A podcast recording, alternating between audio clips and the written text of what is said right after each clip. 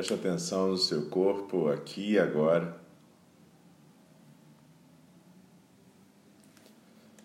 Pode deixar os seus olhos suavemente fechados. Sente a sua postura, se está firme e, ao mesmo tempo, sem tensão.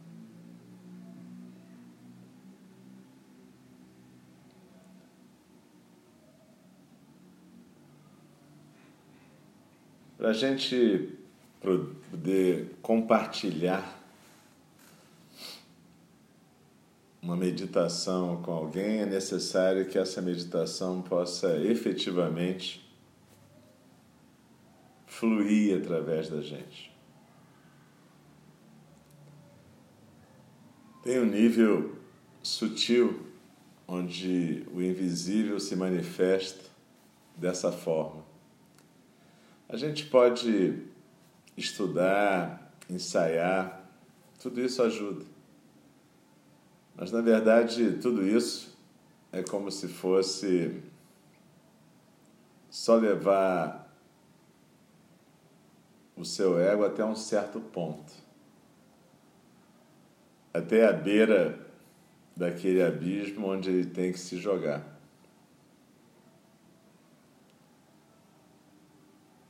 Então, Dogen Zenji, o nosso professor, usava a expressão deixar cair corpo e mente na almofada.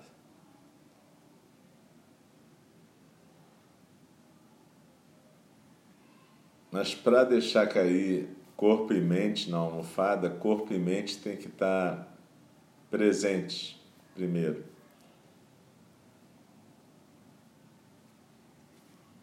A gente usa vários meios habilidosos para conseguir essa presença.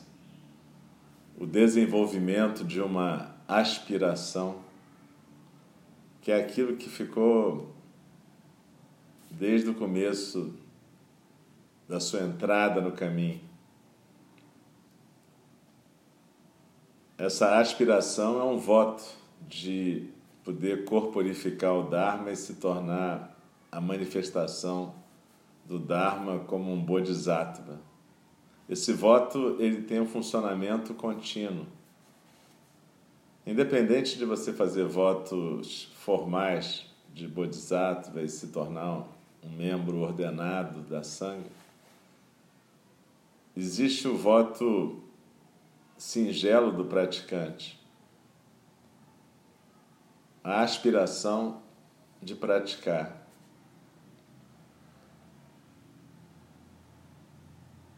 Esse é o primeiro empurrão que vai trazer corpo e mente para cá.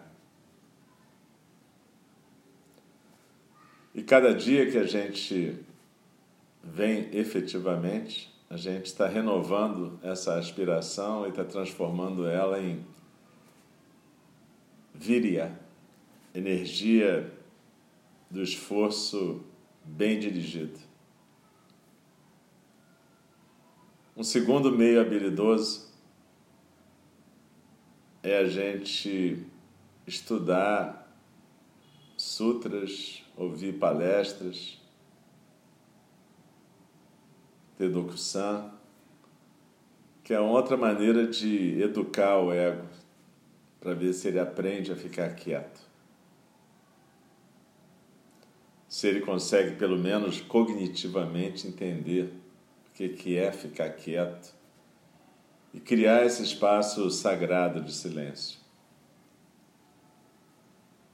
Um terceiro meio habilidoso é o Kiyosako, na nossa tradição chamado bastão da iluminação.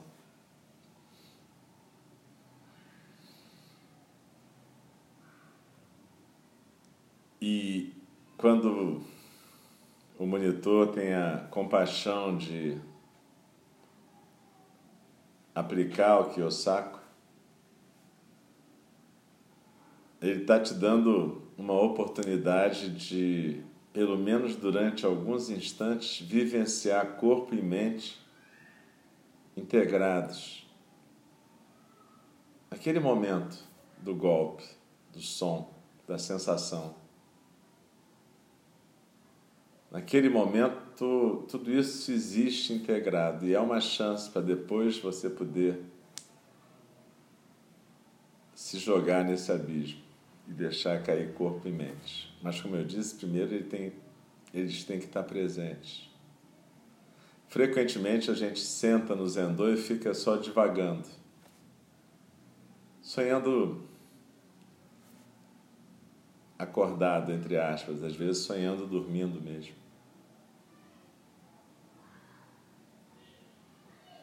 Às vezes a gente acha que divagação é ficar observando os pensamentos, irem e virem.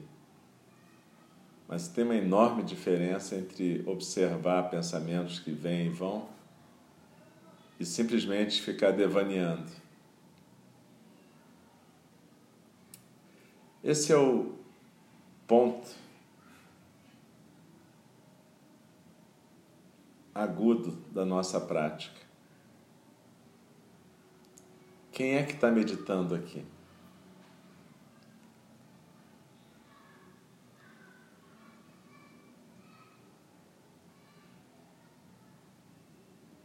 Tem um capítulo do Shobogenzo que chama Agulha do Zazen. Zazenshin.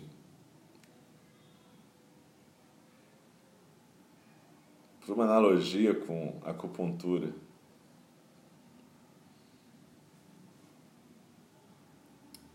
Quem é que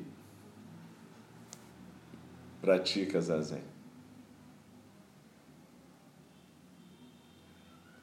E aí a gente pode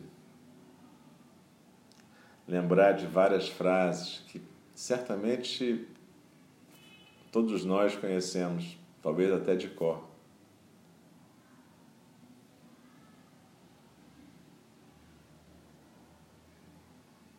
Estudar ou investigar o Dharma é estudar ou investigar a si mesmo, estudar ou investigar a si mesmo, esquecer do si mesmo. Esquecer de si mesmo é ser autenticado pela miríade de fenômenos. Ou os três fundamentos da prática: não saber, estar presente diante do que está acontecendo, ação compassiva. Sim, nós sabemos disso cognitivamente. Mas quem está praticando zazen? Se praticar zazen é deixar cair corpo e mente, quem pratica?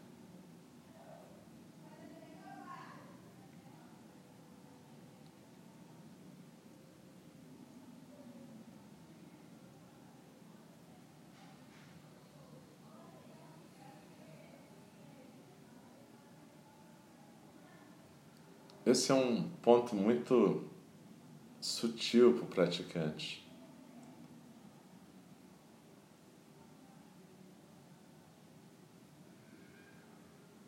Porque o zazen pode estar vindo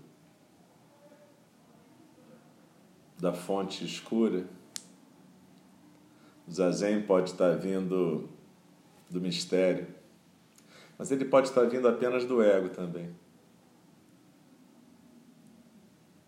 Eu pratico zazen. Eu quem?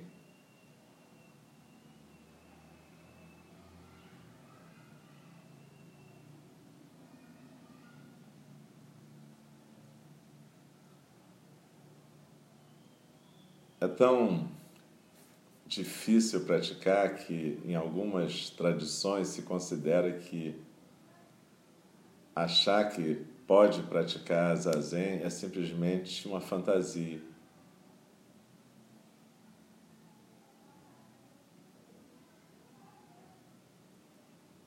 Na tradição da terra pura, por exemplo, se acha que apenas quando se morre se pode renascer na terra pura, Sukhavati. E lá sim você vai poder praticar. Mas que enquanto você está sendo uma manifestação nesse mundo de angústia, dor, desejo, aversão, apego. Isso é só uma ilusão, mais uma, de que você pode praticar. E por isso eles falam em japonês de tariki. Tariki, o outro poder, o poder do outro. Joriki, o poder próprio. Eles acham que Joriki, esse poder da prática própria, é só uma ilusão. E que a gente depende basicamente de Tariki, o poder do Buda Amida o Buda da luz infinita que pode nos ajudar a renascer em Sukhavati e assim nos ensinar a praticar, deixar fluir o zazen que não vem do eu, mas o zazen que vem da fonte do Dharma, de Shunyata. Mas nós somos praticantes Zen. Então, Teoricamente, a gente acredita em Joriki, na possibilidade de que o zazen efetivamente aconteça. Aqui, agora, nessa vida, nesse momento. Então, quem pratica? De onde vem esse zazen? Quando você senta e acha que está praticando, esse zazen vem do eu. É simplesmente mais realmente uma ilusão do eu.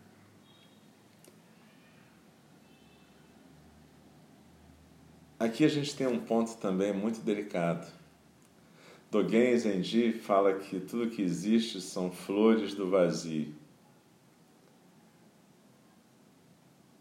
Ou seja, as ilusões são inexauríveis, mas a gente faz um voto de transformá-las.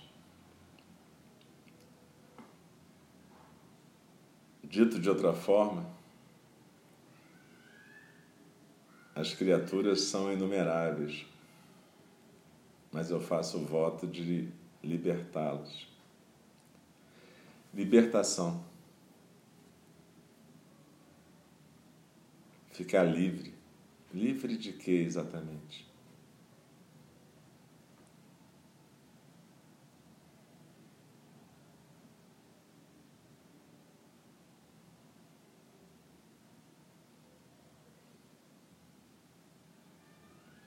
Hoje você acordou, fez xixi.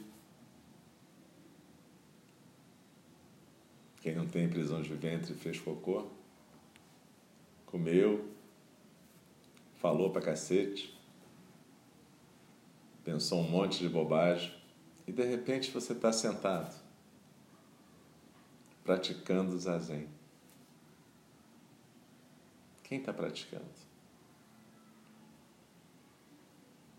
Tem alguma diferença fundamental entre aquela pessoa que estava comendo, conversando, Talvez não lembre nem o que comeu no almoço, porque estava falando enquanto comia, olhando para o telefone.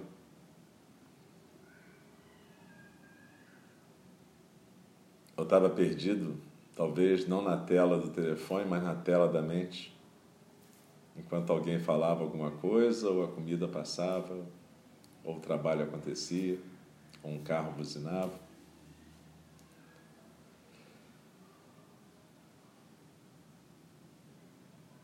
Qual é a diferença?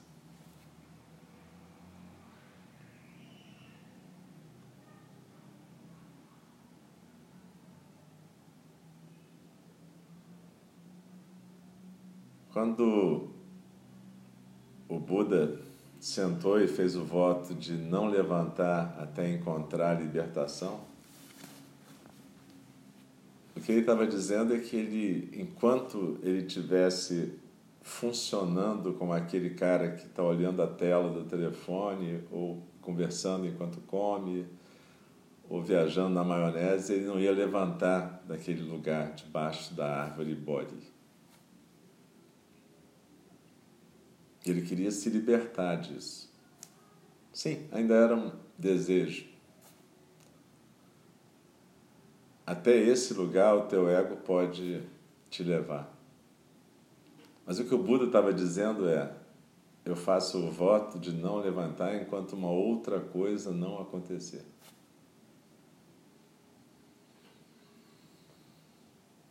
Que outra coisa?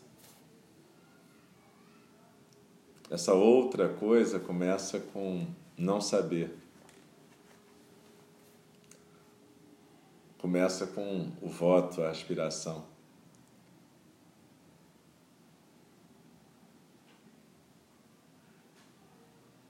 Começa com não confundir esse fluxo contínuo de pensamentos, emoções e sentimentos com alguma coisa desperta. Esse é o funcionamento habitual da gente. Mas se em algum instante você consegue se desidentificar desse funcionamento, se por algum instante você não precisa falar eu estou pensando, eu estou sentindo, eu acho, mas pode ser pensamento passando, sentimento surgindo e desaparecendo, e depois nem isso. Simplesmente uma existência. Aí talvez corpo e mente possam cair na almofada. E alguma outra coisa se manifestar.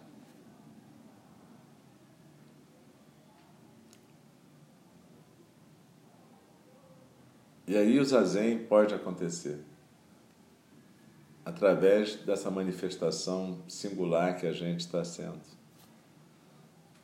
Mas quem estava praticando efetivamente? O zazen está te praticando naquele momento.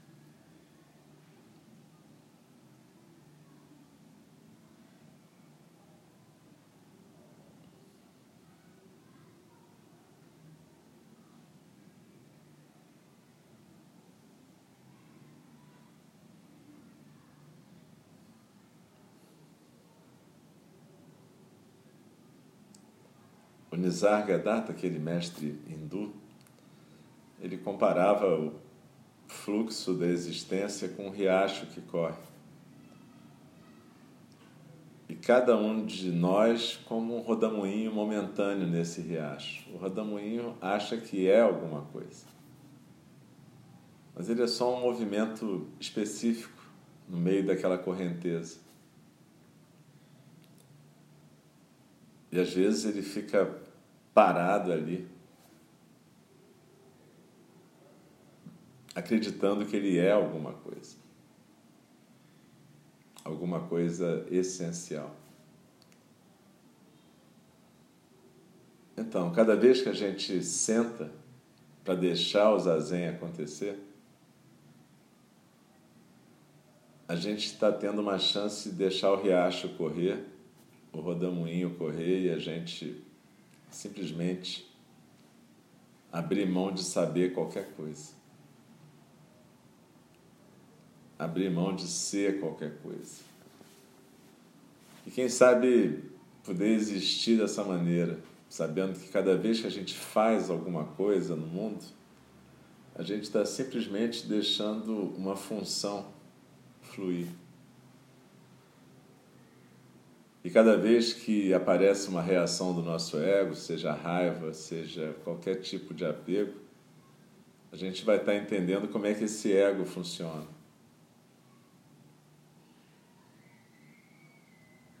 Sem aversão por ele e também sem admiração ou idolatria, simplesmente entendendo como é que a máquina funciona.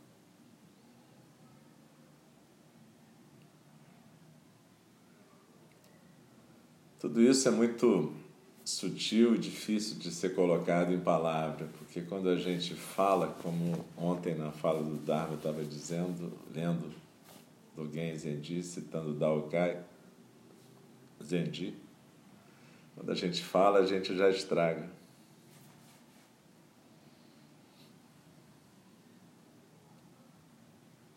Mas fica com essa pergunta: quem está praticando?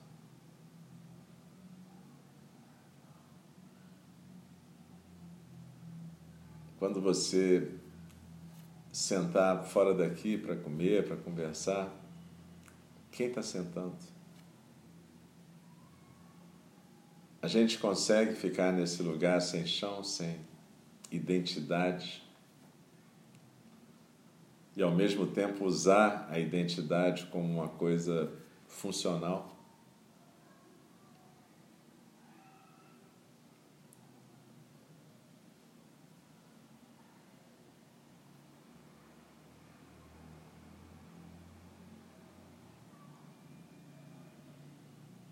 Então, quando a gente compartilha uma prática de meditação, primeiro a gente tem que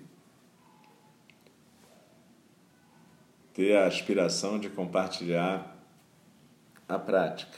Não que a gente vai ensinar alguma coisa da gente, mas que a gente tem que ser um canal para alguma coisa que está além da gente. Pode ser ensinar desde a prática da respiração consciente até uma meditação de visualização. Mas antes de pôr o pé na sala onde a gente estiver entrando, a gente tem que lembrar que a gente não vai ensinar nada. A gente tem que se colocar numa posição de ser um canal, de deixar as coisas fluírem através da gente. No segundo momento, a gente tem que estar com esse não saber tão afinado que a gente pode efetivamente testemunhar, assistir como é que está o fluxo naquele lugar. Para que a gente possa sintonizar a frequência daquelas pessoas e compartilhar o que for mais útil realmente para elas. E aí sim, no terceiro momento, a gente compartilha a meditação orientada. Então não adianta muito levar um script, a gente tem que poder fazer isso cada vez. Levar a aspiração de compartilhar o Dharma, seja de que forma for. Praticar esse não saber, a cada vez repetir essa experiência. Não quer dizer que a gente vai compartilhar uma meditação budista. Nada disso, não precisa ser budista. Mas a gente vai compartilhar isso que a gente não sabe o nome.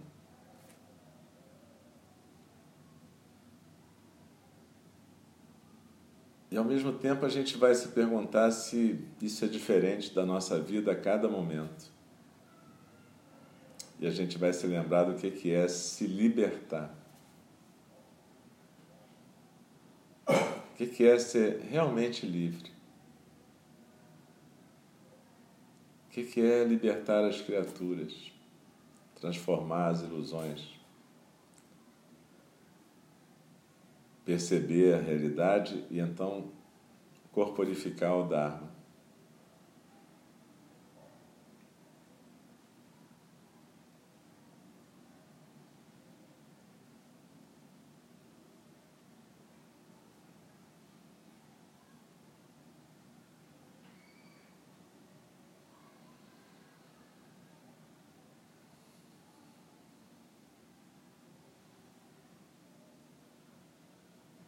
Então, cada vez que você estiver pronta para mergulhar na sua identidade, dá uma paradinha e lembra que isso é um pouco como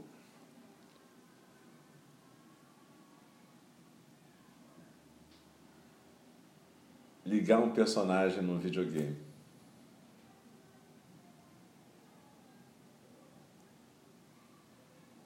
Um videogame cujo prêmio pode ser a sua vida, portanto, é um jogo sério. Mas você não ia achar que você realmente é o personagem. Existe uma ligação misteriosa entre o que flui naquele jogo e você.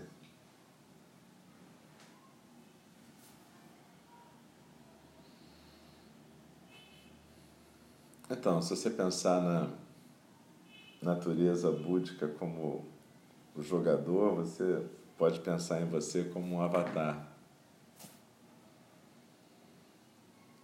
E é só isso, então a gente não precisa se agarrar em nenhuma identidade. O jogador vai jogar com todas que estão à disposição dele.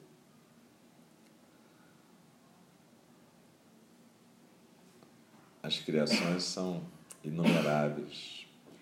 Mas eu faço o voto de libertá-las, não me agarrar com nenhuma delas, nem aquela que eu chamo de eu. Senão eu atrapalho o jogador.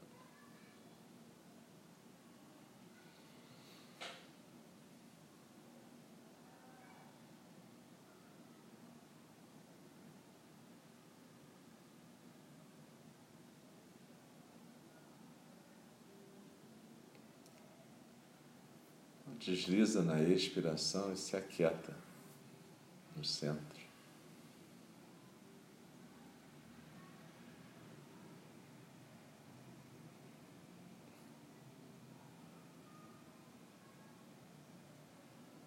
De onde vem esse zazen?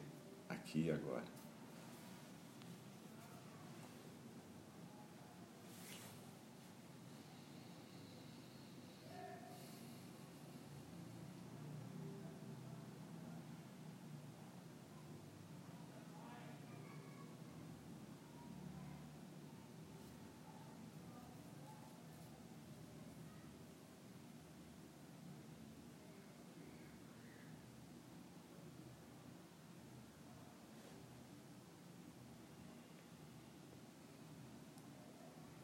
Praticante zen, ele idealmente tem prática contínua. O que quer dizer isso? O tempo inteiro ele está canalizando, na verdade.